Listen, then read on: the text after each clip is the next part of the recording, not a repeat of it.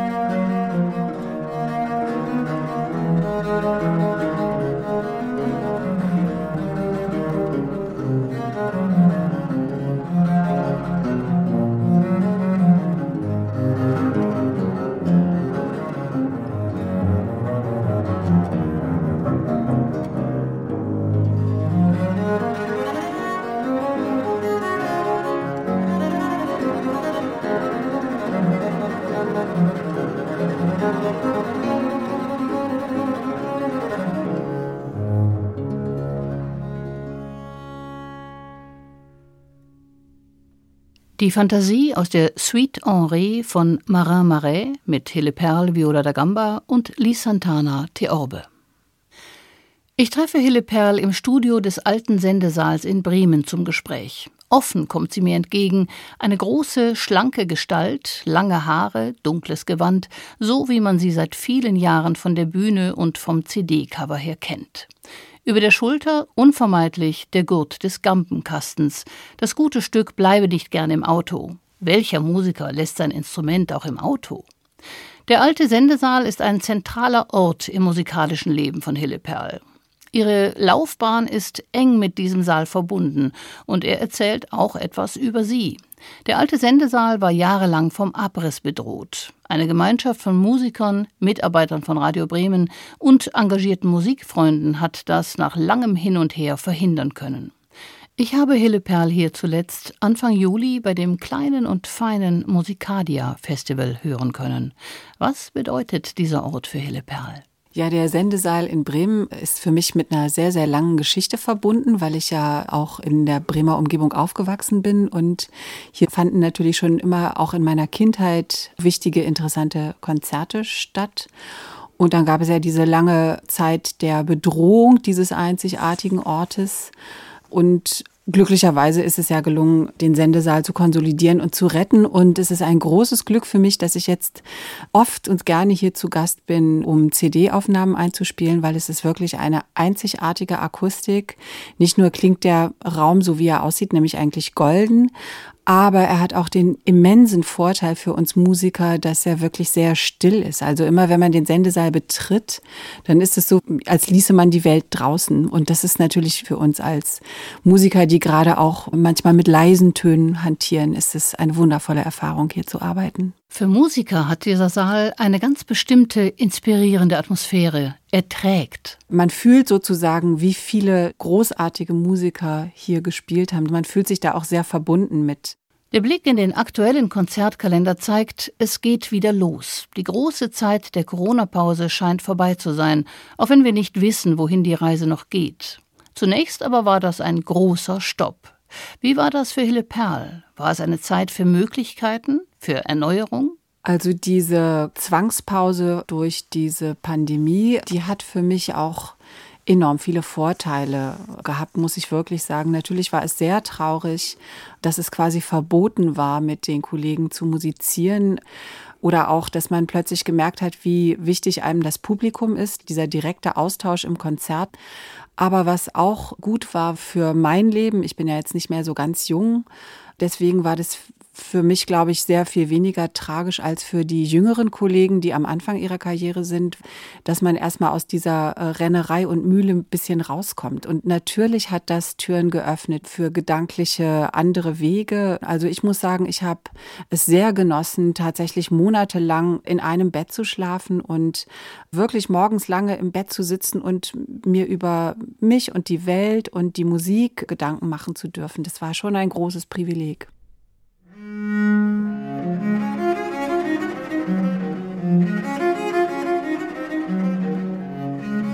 you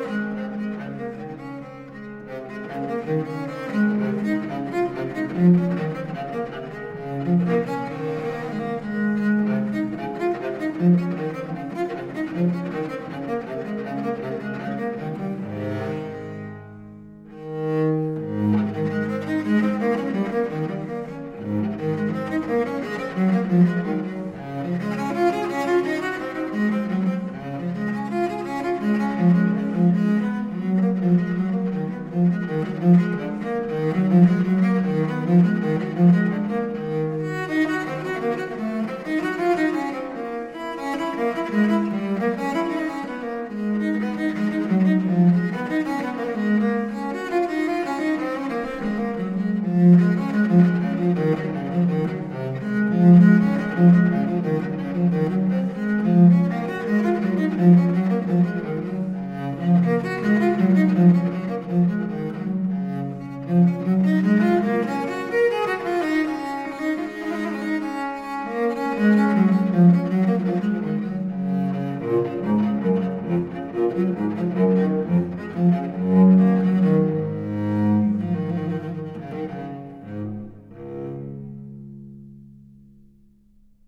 Karl Friedrich Abel Interludium in D mit Hille Perl auf der Viola da Gamba.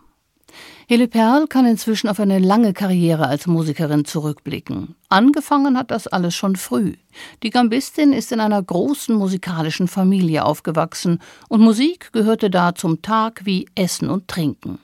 Die Gambe, ihr Instrument, spielt Hille Perl, wie sie einmal geschrieben hat, seit sie denken kann dieses Musikmachen oder im Musikmachen drin zu sein in meiner Familie, das war absolut alltäglich. Und seit ich fünf bin, habe ich dann tatsächlich das Musikmachen auf der Gambe mitgestaltet. Und das war toll in dieser Familie, weil man durfte auch sofort immer natürlich mitspielen und es gab eben eine tägliche Musizierroutine.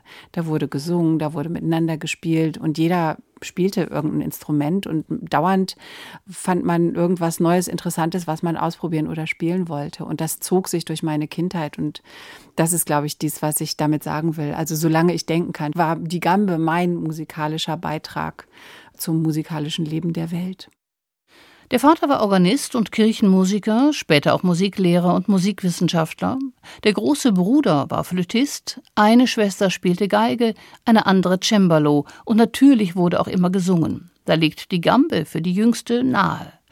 Aber es gibt noch einen anderen Grund, warum sich Hille Perl für dieses Instrument entschieden hat der konkrete Anlass, warum ich tatsächlich mich für die Gambe entschieden habe, das hat wiederum mit Radio Bremen interessanterweise zu tun, war, dass wir bei einem Konzert des Festivals Pro Musica Antiqua im Rathaussaal zu Bremen zu Gast waren, wo ich eben fünf Jahre alt war und die Keukenbrüder mit Leonard spielten und Wieland Keuken.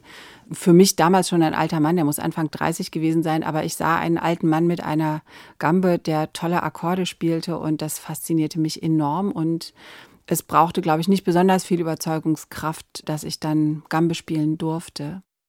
In meiner Erinnerung war die Gambe im Vergleich zum Cello im Konzertsaal und auch in der Musikschule lange Zeit kaum präsent, was sich dann aber mit der historischen Aufführungspraxis schnell geändert hat. Ja, sie hat vielleicht geschlummert, aber wirklich weg war sie eigentlich doch nie. Es gab immer irgendwo Leute, die Gambe gespielt haben. Also zum Beispiel in dem kleinen Ort, wo ich aufgewachsen bin, in Pferden an der Aller, da war ein Gambenlehrer zu finden. Und wahrscheinlich hat die Gambe tatsächlich diese Funktion als Hausmusik oder Ensemble oder Konsortinstrument eben zumindest äh, als ich aufgewachsen bin in den 70er Jahren nicht verloren gehabt. Musik ist für Hille Perl das erste, vielleicht naheste Mittel zur Kommunikation zwischen Menschen, präziser und unmissverständlicher als Worte und Sprache. Entsprechend wichtig ist ihr das Zusammenspielen, wie sie es beispielsweise mit dem Projektensemble Serious Wilds erlebt, in dem häufig auch ihre Studierenden oder ehemaligen Schüler mitspielen. Je nach Literatur kommen Geigen dazu oder wie hier in einer Air aus den Four Seasons des englischen Komponisten Christopher Simpson Theorbe, Zither und Orgelpositiv.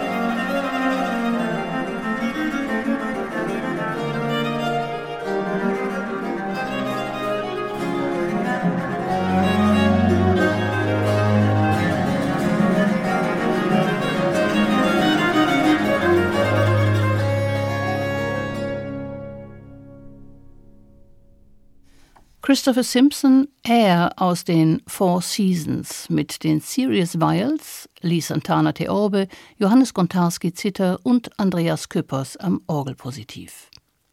Hille Perl hat zunächst in Hamburg studiert und ist dann nach Bremen gegangen, denn das entwickelt sich in den 80er Jahren zu einem Zentrum der alten Musik bei der Gründung der Akademie für Alte Musik 1986 in Bremen, wo plötzlich sehr viele, sehr interessante Stars der alten Musikszene als Lehrer auftraten. Da habe ich sofort gewechselt nach Bremen. Meine damalige Professorin Ingrid Stamper, die verließ nämlich just in dem Jahr Hamburg und ging ins Kloster. Und danach war ich dann bei Jabtel Linden und Sarah Cunningham hier an der Akademie für Alte Musik in Bremen und habe sehr viel gelernt. Hille Perls Karriere entwickelt sich dann nicht in einem großen Sprung, sondern ganz kontinuierlich, eigentlich aus dem Zusammenspiel heraus. Dadurch, dass ich eben an der Akademie für Alte Musik studiert hatte, hatte ich Kontakt zu sehr wichtigen Musikern. Also Jab Linden zum Beispiel hat mich sofort mitgenommen zum Amsterdam Baroque Orchestra, da durfte ich mitspielen. Oder natürlich Steven Stubbs, den ich schon sehr, sehr lange kannte auch. Wir durften bei Tragicomedia mitspielen.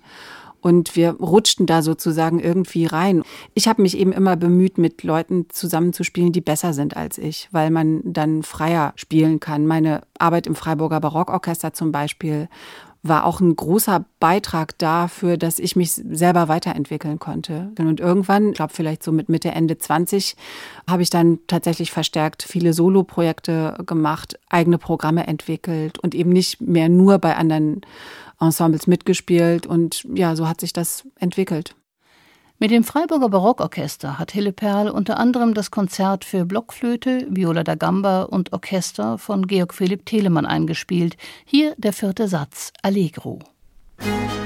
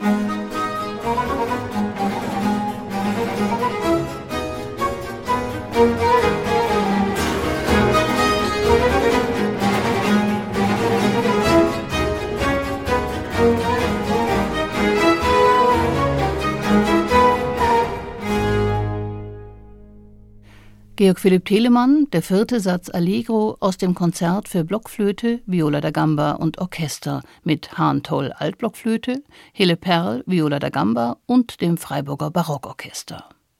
Längst unterrichtet Hille Perl selbst in Bremen an der Musikhochschule und sie lehrt nicht nur das Gampenspiel und Verzierungskunst und alles, was dazugehört, sondern sie möchte auch beibringen, dass man nicht neidisch sei auf die, die besser sind als man selbst. Also ich glaube, dass es eine wichtige Aufgabe ist, seinen Studierenden diesen Respekt beizubringen. Also wenn man sehr jung ist, dann glaubt man immer, man kann das eigentlich alles.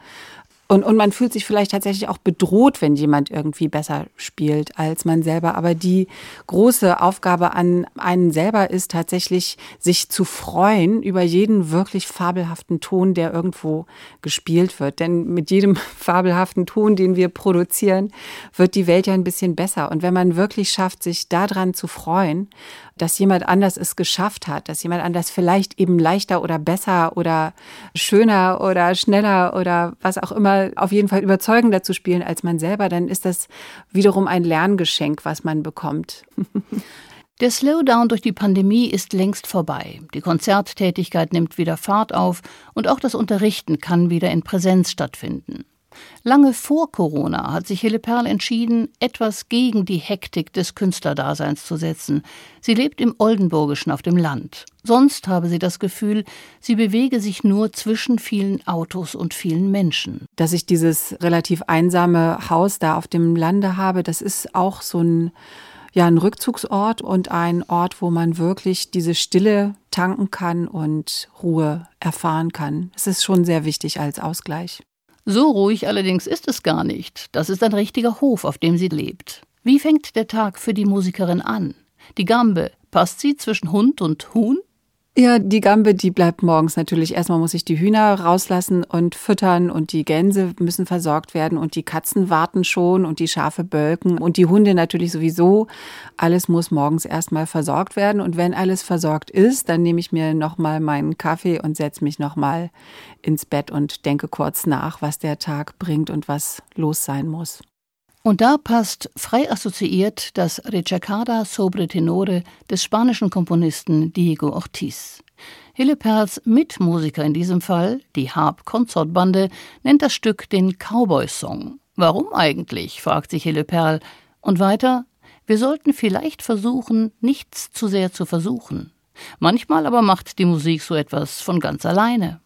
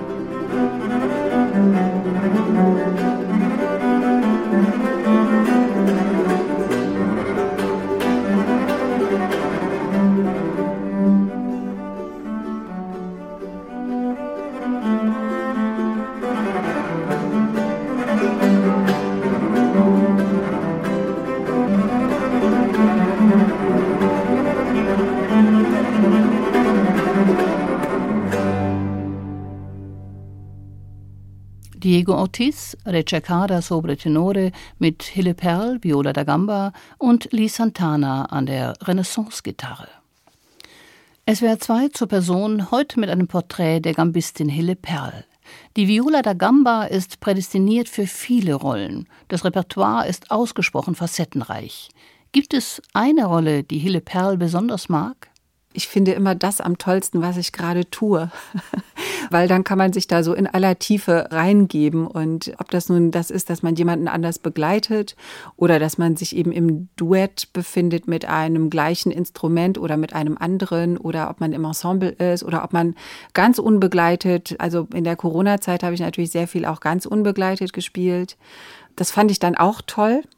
Wobei ich natürlich vom Typ her ist es mir immer am liebsten, mit einem Gegenüber zu spielen oder mit mehreren anderen Musikern mich auszutauschen. Mit dem Lautenisten Lee Santana arbeitet Hille Perl schon seit Jahrzehnten zusammen. Begegnet sind sie sich eher zufällig. Er, der gebürtige US-Amerikaner aus Florida, und sie, die norddeutsche Musikerin. Also Lee und ich, wir haben uns auf dem Bremer Hauptbahnhof getroffen, 1984. Lee Santana hatte sich mit Steve Stubbs verabredet, mit dem ich sehr gut befreundet war. Und ich wusste, dass Steve an dem Tag mit seiner Frau und seinem Sohn nach Südfrankreich in Urlaub gefahren war, dass der also gar nicht da war. Und ja, dann habe ich den einfach mit nach Hause genommen und von da aus haben wir tatsächlich sehr, sehr viele bis auf den heutigen Tag Konzerte zusammen in diesem Jahr zum Beispiel haben wir wieder, da freue ich mich sehr drauf, ein schönes Duo-Konzert in Lausanne, was wir gerade im Moment vorbereiten. Und mit Lia habe ich diese ganzen Entwicklungsphasen quasi durchlebt. Ja, das Experimentelle, was ihm auch sehr liegt, er komponiert ja auch viel. Das heißt, wir haben uns eben auch immer mit neuen Musiken konfrontiert, mit zeitgenössischen Kompositionen, sehr viel mit Improvisation, und das geht sehr gut, wenn man einen Partner hat, der einem nahesteht und da als Spiegel funktioniert. Stichwort Improvisation. Dass die beiden Musiker gern auch ganz andere Wege gehen, zeigt beispielsweise die CD Born to be Mild von 2015. Die Born to be Mild ist ein Projekt, das ist entstanden aus einem Hobby von Lee und mir. Wir hatten so eine Art Garage-Band, also so eine Hobby-Rockband, wo wir alte Rockmusikstücke gecovert haben mit Nachbarn von uns und haben da auch ab und zu mal so kleine Konzerte gegeben in kleinerem Rahmen oder Benefizkonzerte für die Tafel oder irgendwie so. Das war wirklich so eine Feierabendaktivität und ich wollte natürlich unheimlich gerne mit der Gambe da mitspielen und es war aber so, dass ich dynamisch mit meiner normalen Gambe, wenn ich sie mit dem Gesangsmikrofon verstärke, nicht wirklich mithalten kann mit einer E-Gitarre und irgendwann habe ich mir dann in Frankreich bei einem Bauer, der viele schöne E-Gampen gebaut hat, mir dann eine E-Gampe bestellt und habe zunächst einfach in dieser Band damit gespielt und plötzlich fand ich das aber so toll, das Instrument, was man alles machen kann und dass man eben auch mit Effekten rumspielen kann und dass man eben auch laut spielen kann und so. Dann habe ich plötzlich gedacht, das klingt auch toll und auch eigen und jetzt mache ich ein Projekt draus. Und weil ich sozusagen ja diese Grenze des historisch Korrekten damit überschritten hatte, war ich auch in meiner Repertoirewahl ganz frei. Und dann habe ich eben dieses Born to be Mild Projekt entwickelt, wo ich einfach alle Musik spiele, die ich irgendwie gut finde oder wo ich finde, dass das gut auf dieses Instrument passt. Und dann ist da eben diese CD draus entstanden, die ich nach wie vor ganz schön finde. Insbesondere, weil meine Tochter Marte da auch mitspielt. Die hat sich dann natürlich sofort auch so eine E-Gambe gekauft. Und dann hatten wir also zwei. Das war dann eben dieses Projekt.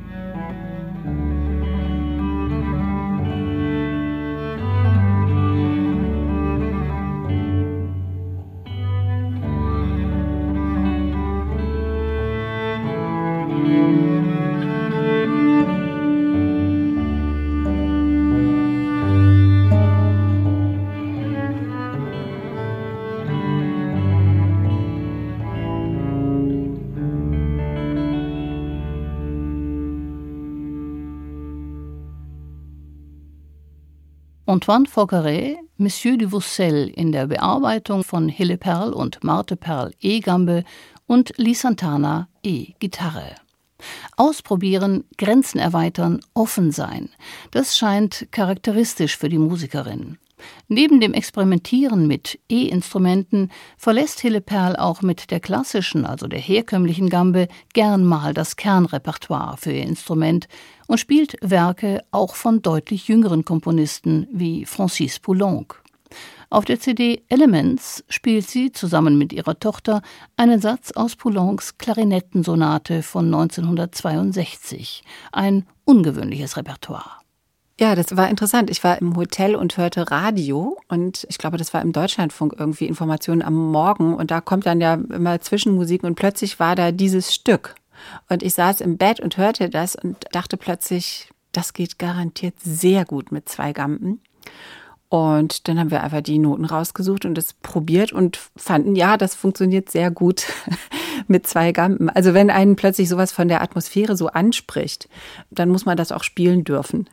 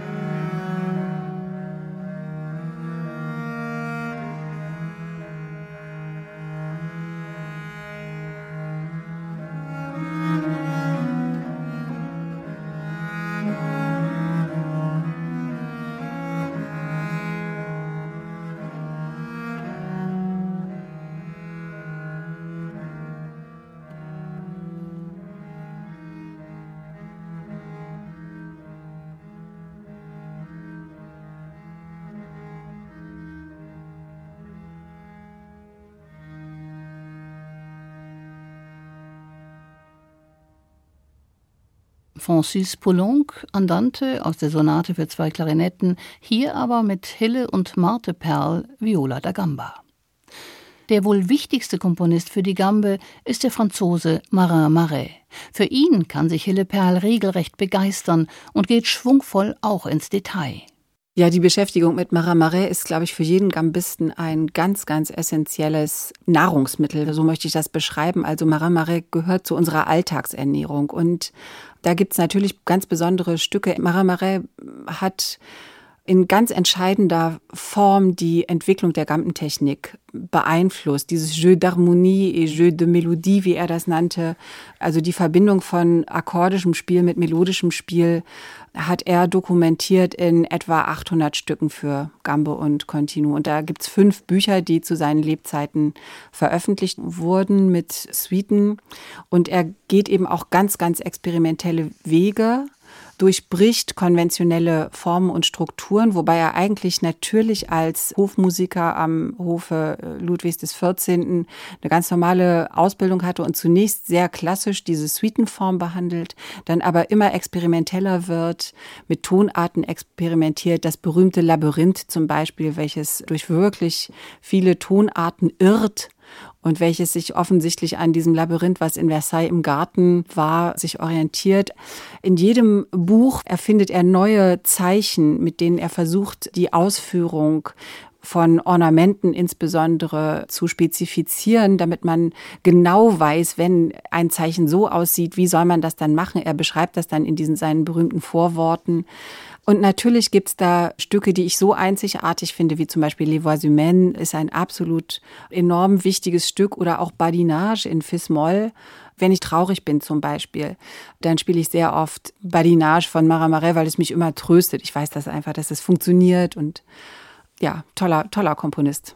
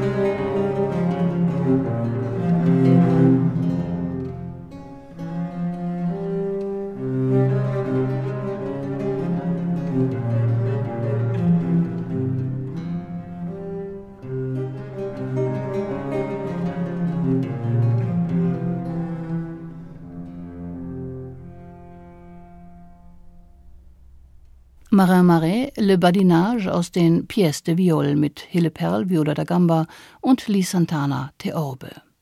Ein Stück, das funktioniert, wenn Hille Perl traurig ist, obwohl Le Badinage eigentlich der Spaß heißt. Sie spielt es und es tröstet sie. Sehr viele Stücke aus der Renaissance und vielleicht auch noch aus dem Frühbarock klingen melancholisch oder zumindest nachdenklich.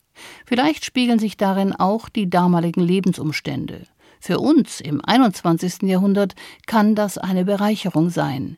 Hille Perl sieht hier eine Brücke, einen Zugang zu wichtigen Gefühlen. Vielleicht ist das auch der Grund, warum Gambisten in der Regel recht fröhliche Leute sind, weil für unser Instrument gibt es viel traurige Musik. Und natürlich, wenn man Trauer oder Verzweiflung schafft, in Melancholie und Schönheit umzumünzen, Berühmtes Beispiel ist natürlich John Dowland, also diese Art von Transzendenz von etwas Negativem in reine Schönheit, ohne die Traurigkeit auszublenden, dann ist das natürlich enorm bereichernd im Leben. Und ich habe manchmal das Gefühl, dass das so ein bisschen das ist, was uns heutzutage fehlt, weswegen ich auch glaube, dass eben diese Musik aus dem 16. und 17. Jahrhundert, die sich eben viel mehr mit dem allgegenwärtigen Sterben oder Krankheit oder Tod oder Verzweiflung oder Gotteszweifel befasst, dass uns die eigentlich sehr nah ist, weil wir haben aus dem 21. Jahrhundert kaum Äquivalente, die diese Art von Emotionen so ansprechen oder diese Bedürfnisse beantworten. Eine wesentliche Rolle schreibt Hille Perl hier ihrem Instrument zu. Das hat vielleicht tatsächlich damit zu tun, dass der Klang der Gambe da auch eine Seite anspricht in der menschlichen Seele, die von keinem anderen Instrument so berührt wird, weil sie gleichzeitig eben warm, aber auch rau ist und wie die Zeitgenossen vergangener Jahrhunderte beschrieben, tatsächlich auch an die menschliche Stimme erinnern. Da ist ein Kern dran, vielleicht nicht nur die gesungene Stimme, sondern auch die gesprochene. Nehmen wir die menschliche Stimme jetzt dazu. Hille Perl und Lee Santana haben schon mehrfach mit der Sopranistin Dorothee Miels zusammengearbeitet, unter anderem in einem Dowland-Projekt. Und diese Sängerin fügt ihre Stimme mit dem klaren Timbre fast instrumental in deren Klang ein. Da gibt es eigentlich auch fast niemanden, der das so kann wie Dorothee Miels. Vielleicht ist es intuitiv, aber auf jeden Fall ist es genial, wie sie sich dynamisch und klanglich einfügt, ganz egal, was sie macht. Ob sie alleine singt oder mit einer Laute oder mit einem Gambenkonsort oder mit nur einer Laute und einer Gambe, auf jeden Fall schafft sie das eben auch, diese Verbindung, dass es plötzlich eins ist, also dass es wirklich komplett ist.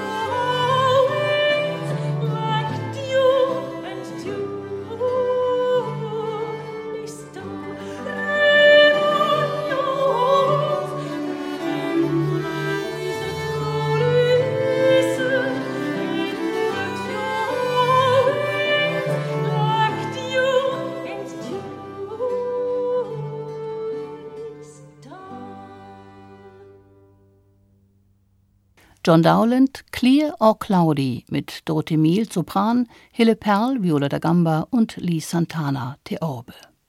Seit vielen Jahren arbeitet Hille Perl mit anderen Musikern auch in den Serious Vials zusammen. Ein gemeinsames Arbeiten, das geprägt ist von Vertrauen, immer wieder Neugierde und miteinander auf Augenhöhe. Gemeinsame Erfahrungen schaffen auch immer wieder eine Brücke ins Jetzt, in neue Probensessions. Und, wie Hille Perl sagt, die Serious Vials haben das über die Jahre stark entwickelt. Sodass da von vornherein ein großes äh, Verständnis ist, wie wir die Dinge angehen oder wie unsere Arbeitsmethoden sind. Und das hat den Vorteil, dass man gar nicht lange reden muss, sondern wir machen es dann einfach. Und das ist das Schöne an den Serious Files. Abgesehen davon, dass da wirklich auch wiederum der Grundsatz gilt, dass jeder da gleich wichtig ist. Ein anderes Ensemble sind die sogenannten Los Otros. Wer steckt dahinter? Das ist eine lustige Geschichte. Und zwar, wir waren früher mit, also Steve und Lee und ich waren sehr viele Jahre mit einem anderen Ensemble unterwegs und da waren die alle berühmter als wir. Und dann auf einer Tour in Amerika war Pedro Esteban auch dabei, der fabelhafte Schlagzeuger, der auch oft mit Jordi Savall unterwegs war. Der war damals jedenfalls auch mit diesem Ensemble unterwegs. Und auf den Plakaten standen dann immer drei Namen, also wichtiger Mensch, wichtiger Mensch, wichtiger Mensch und and others. Und dann sagte Pedro Esteban, äh, wir sind Los Otros. Wir sind die anderen, weil wir anderen vier wurden eben nicht erwähnt. Und daraus haben wir dann die Idee entwickelt, dass man auch, also als die anderen mal zusammenspielen kann und nicht immer nur die Backup-Band von den anderen berühmten Leuten sein muss. Und dann haben wir daraus lustige Projekte gemacht, wo unser Grundsatz auch wieder war, wir wollten nicht so agieren, wie das eben die Leute gemacht haben, von denen wir uns zum Teil auch etwas unterdrückt fühlten. Also war ganz klar, jeder darf das Repertoire mitbestimmen und man muss es eben auch aushalten, wenn andere Leute auf der Bühne was machen, was einem selber gar nicht gut gefällt. Und das hat sehr, sehr viel Spaß gemacht. Es war nicht konfliktfrei, überhaupt nicht, aber wir haben da eigentlich immer eine schöne, lustige Zeit gehabt, muss man sagen. Zu den frühen Aufnahmen der Los Otros gehört die CD Tinto, unter anderem mit Stücken von Girolamo Kapsberger. Und von der sagt Hille Perl, sie erinnere sich gerne daran, die Produktion sei einfach super gewesen. Steve durfte so viel Krach machen, wie er wollte, und Lee durfte so viel schräge Töne spielen, wie er wollte, und ich durfte auch machen, was ich war. War ganz herrlich.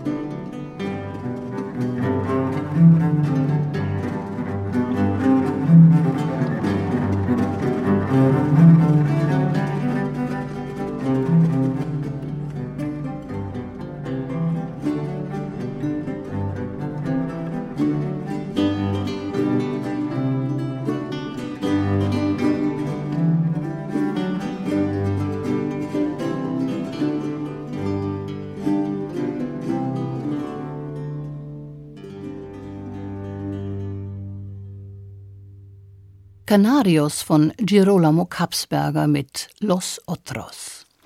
Wenn ich durch die Booklets der Serious Vials von Los Otros und anderen Aufnahmen blättere, dann fällt mir auf, dass Hille Perl viele der Texte selbst schreibt. Und da geht es keineswegs nur um die musikhistorische Einordnung von Stücken, es geht auch um Persönliches. Als Musiker hat man ja auch eine Verantwortung, also einen gesellschaftlichen oder emotionalen Kontext herzustellen. Und Musik machen oder Musik hören kann einen sehr beglücken. oder trösten oder zum Nachdenken anregen oder zum Träumen bewegen. Also Musik hat für mich da sehr, sehr viele Funktionen. Und ich glaube, dass auf so einer ganz kleinen, bescheidenen Ebene hat es was Verbindendes. Und es ist natürlich so, dass wenn ich diese CDs mache, dann möchte ich gerne dem Publikum erklären, warum es eben für mich beglückend oder tröstend ist. Und ich versuche, dass die das teilen können. Und ich glaube schon, dass eben meine Nachricht ist, hört mehr Musik, dann müsst ihr weniger anderen Blödsinn machen und, äh, und beschäftigt euch damit. Das macht euren Geist reicher. Musik ist gesellschaftlich relevant. Vielleicht ist das Bewusstsein für die Situation von Künstlern seit Corona gewachsen. Das Bewusstsein dafür, wie eng es finanziell häufig ist, wie unsicher. Vielleicht ist das auch längst wieder vergessen. Hille Perl erlebt es bei Studierenden und Kollegen und hat einen klaren Standpunkt. Also diese Überlebensfrage ist natürlich für Musiker ganz, ganz wichtig. Und äh, das und nur deswegen bin ich tatsächlich auch eine Verfechterin des bedingungslosen Grundeinkommens, weil ich glaube, dass die Gesellschaft kann sich das eigentlich leisten. Ich weiß aber eben, dass Musiker, deren Arbeit genauso wertig ist, nur die aus irgendwelchen Gründen eben das nicht verkauft bekommen, für wie wenig Geld auch immer, dass da große Kreativität ist, die sehr wohl die Gesellschaft bereichert. Und ich kenne tatsächlich viele Kollegen, auch gerade im jüngeren Segment, die sagen, ich kann diesen Überlebenskampf nicht mehr machen. Ich mache jetzt was anderes. Das ist ein großes Problem. Die Gesellschaft muss sich entscheiden, da einzugreifen, denn sonst kippt das alles weg. Dann bleibt tatsächlich nur noch der Mainstream übrig und das darf eigentlich in einer divers aufgestellten Gesellschaft nicht passieren. Auf der Bühne erlebe ich die Musikerin frisch und engagiert und immer mit Werf und Temperament, ganz gleich in welcher Formation. Und ich frage mich, mit welchem Gefühl Hille Perl nach all den Jahren auf die Bühne geht und wie sie ihre Konzerte erlebt. Als ich jung war, hatte ich ziemlich viel Stress damit. Und ab irgendeinem Punkt, seit 15 Jahren, habe ich das nicht mehr. Ich freue mich nur noch. Ich habe überhaupt keine Nerven mehr. Also ich werde nicht mehr nervös. Vielleicht ist das Adrenalin aufgebraucht in meinem Körper. Ich gehe also mit sehr viel Gelassenheit und Freude auf die Bühne. Und manchmal rührt es mich sogar im Herzen, wenn ich da sehe, dass die Leute alle erwartungsvoll gucken und sich freuen, jetzt tatsächlich live Musik zu hören. Das ist ein schönes Gefühl.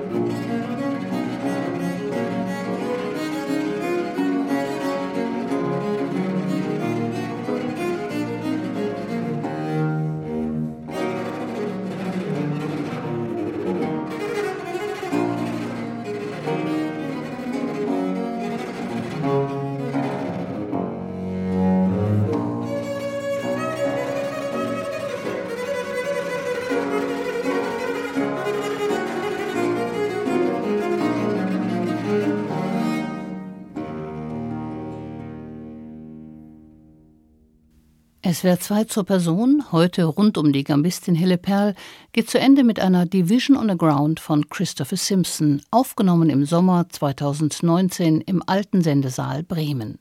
Gespielt haben Hille Perl und Andreas Arendt Theorbe. Nach den Nachrichten folgt hier eine Übertragung von den Schwetzinger SWR-Festspielen. Es spielt das Ensemble Correspondance unter Sebastian Dossé mit Werken von unter anderem Marc-Antoine Charpentier. Ich bin Antonie von Schönfeld und wünsche Ihnen noch einen schönen Sonntagnachmittag.